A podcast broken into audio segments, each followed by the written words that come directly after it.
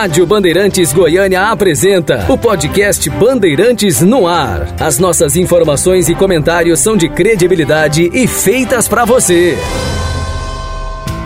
Olá, sejam muito bem-vindos no podcast Sem Retranca.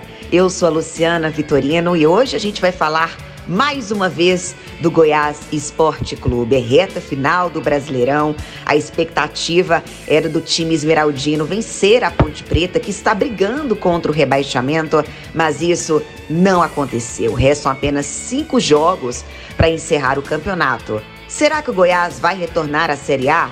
Há um mês, eu, Luciana, tinha uma opinião. Hoje, eu tenho outra. Mas eu quero saber do analista Cris Martins, que vai participar comigo hoje aqui no podcast. Cris, seja bem-vindo mais uma vez aqui comigo. E o jogo da Ponte Preta sem Aleph Manga e Felipe Bastos, pelo menos no primeiro tempo, no banco. Para você, fica a sensação de que o Goiás poderia ter jogado melhor contra a Ponte Preta? Olá! Saudações Luciana Vitorino, saudações a todos aqueles que curtem Sem Retranca, sem nenhuma retranca. É um prazer enorme estar aqui hoje. É um prazer renovado estar aqui hoje. A muitos ficou aquela sensação de que o Goiás poderia ter feito um primeiro tempo diferente, um primeiro tempo melhor, um primeiro tempo mais convincente, para ser mais preciso, né? E eu, claro, sem retranca nenhuma, até porque eu odeio isso de jogar na retranca, eu não gosto de time retranqueiro eu comemorei a Copa de 94 contrariado pela retranca do Parreira. Portanto, sem retranca, eu digo que sensação não. É certeza que o Goiás poderia ter feito um primeiro tempo melhor, um primeiro tempo convincente, um primeiro tempo definitivo, um primeiro tempo que, aliás, poderia ter já definido o jogo a favor do Goiás, com todo o respeito que a Ponte Preta merece. Pelo menos o Goiás permanece no G4, né, Cris? E passou a ser fundamental uma vitória contra o Operário neste sábado, né? O time com esse empate deixa aquela, aquela dúvida: será que o, que o Goiás vai conseguir realmente retornar à Série A do Campeonato Brasileiro? E lembrando disso, é, a torcida há um tempinho já está pedindo é, já está reclamando de que o time é, não precisa tanto do Felipe Bastos. Eu sei que o Felipe Bastos não é aquele jogador regular, mas a gente reparou que no último e no penúltimo jogo o Felipe Bastos foi necessário. Né? Eu não consigo imaginar o Goiás sem o Felipe Bastos. A torcida, acho que boa parte da torcida não vai concordar comigo. E para você, você acha que a torcida está pegando muito no pé do Felipe Bastos e também do Aleph Manga. Lembrando, gente, que o Aleph Manga, ele é o artilheiro do time, né, Cris? O time não funciona sem o seu meio de campo. Aliás, não por acaso, todos nós dizemos aí que é, aqueles que estão no meio de campo fazem geralmente a função de maestro, né? O tal maestro aparece ali no meio de campo. E outro detalhe, não adianta também brigar com o fato que esse meio de campo, quando funciona, ele tem Felipe Bastos jogando. Queira, queira, queira não. Ah, foi o cabo que trouxe? Foi o cabo que trouxe daí. Está jogando. Resolve. Organiza o time. Organiza o time e dá espaço, por exemplo, para o Elvis criar.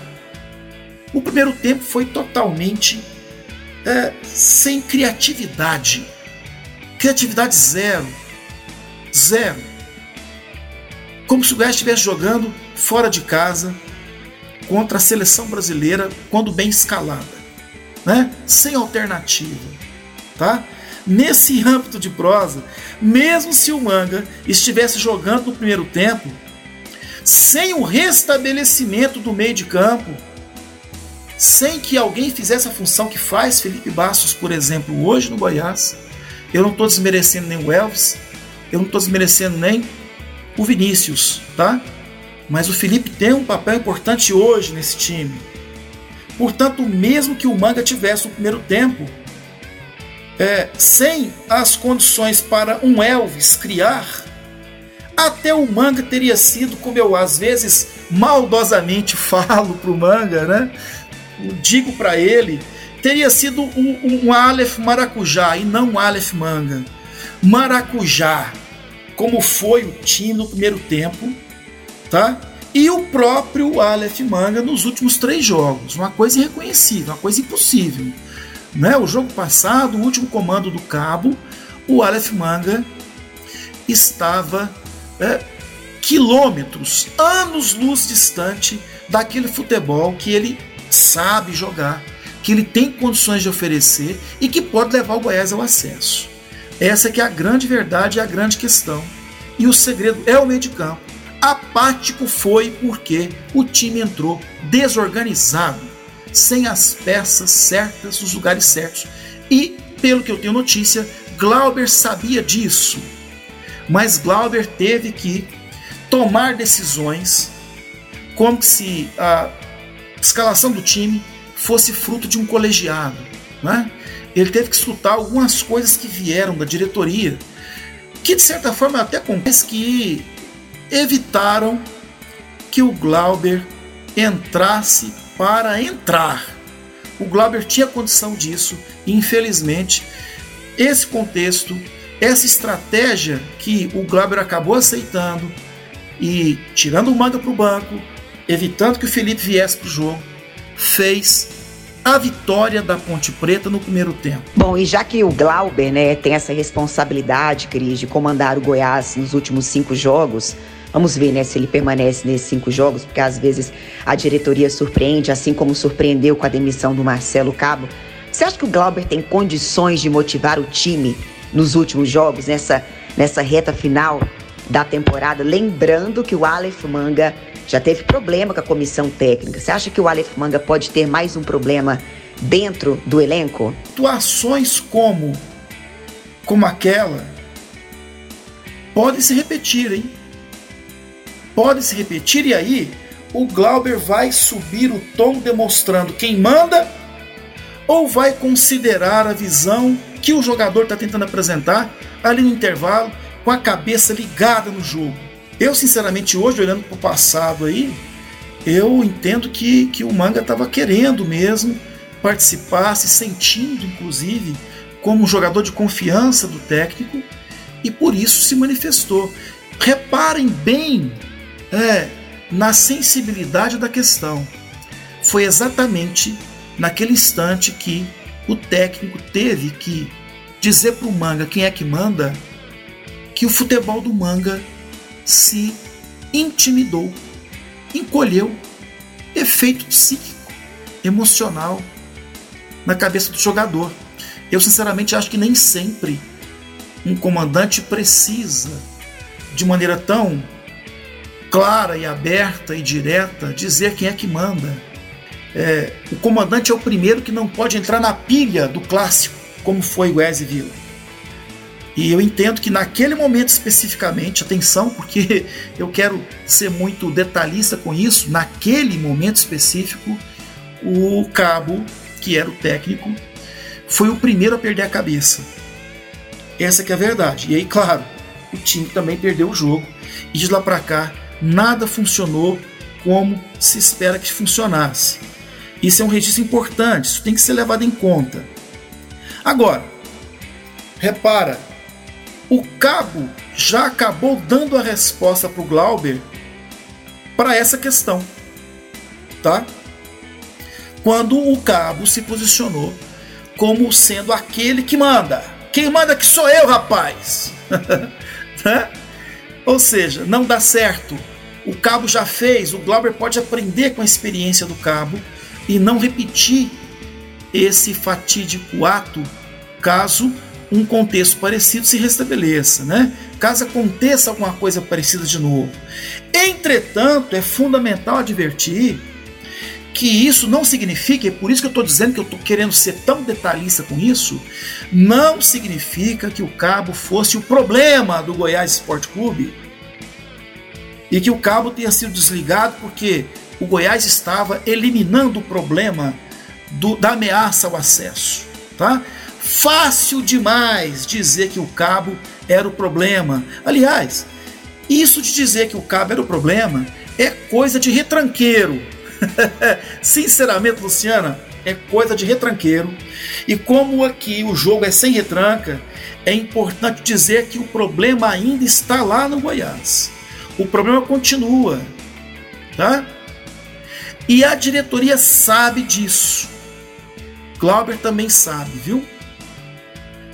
O que a diretoria vai fazer com isso que a diretoria sabe, eu não sei. Eu espero que faça alguma coisa na direção de uma solução. Porque o abacaxi a ser descascado tem a ver com uma diretoria que não dá autonomia plena ao comando técnico. Tem a ver que para conseguir domar esse cavalo sem sela, que é o grupo heterogêneo, como é o atual grupo do Goiás nesse campeonato, há de haver muita autonomia da comissão técnica. Eu não estou dizendo que a comissão técnica não possa participar de decisões, não possa conversar. É, aliás, ao contrário, desculpa, eu não estou dizendo que a diretoria não possa participar de decisões e não possa conversar com a comissão técnica. Não é isso. Eu estou dizendo que a diretoria tem que ser hábil a ponto de não deixar, em momento algum, transparecer. Aliás, não é nem questão de transparecer, fica parecendo que vai interferir e tem que esconder, né? Não é nem isso, é um pouquinho mais delicado.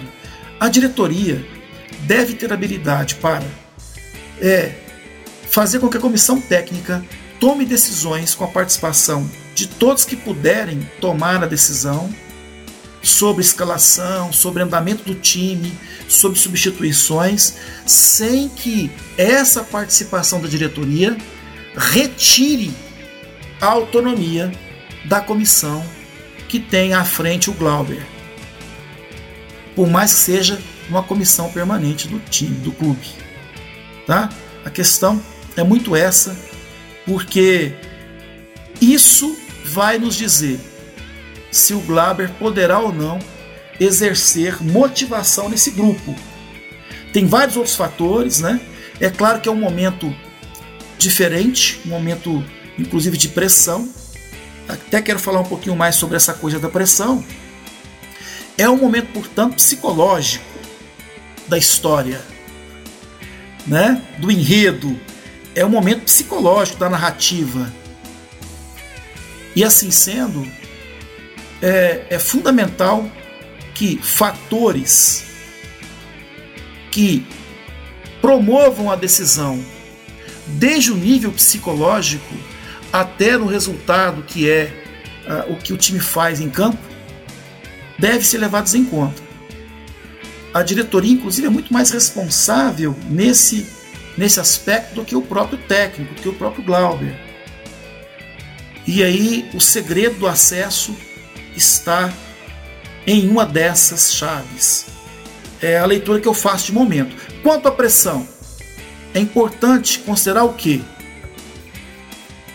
Eu quero agradecer demais mais uma vez pelo convite. É, eu quero estar sempre por aqui e estou sempre à disposição. É muito prazeroso estar aqui falando sobre futebol, sobre bola. É uma das grandes paixões que eu tenho na vida.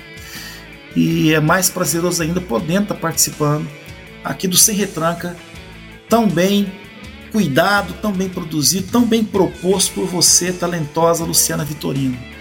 Abraço para todos e até a próxima. Cris, eu que agradeço a sua participação aqui no podcast Se Retranca. Sempre que você participa aqui, você acrescenta muito, com as análises muito bem feitas, impecáveis. E já que você está pedindo a participar, eu vou te chamar mais vezes, tá bom? Um grande beijo.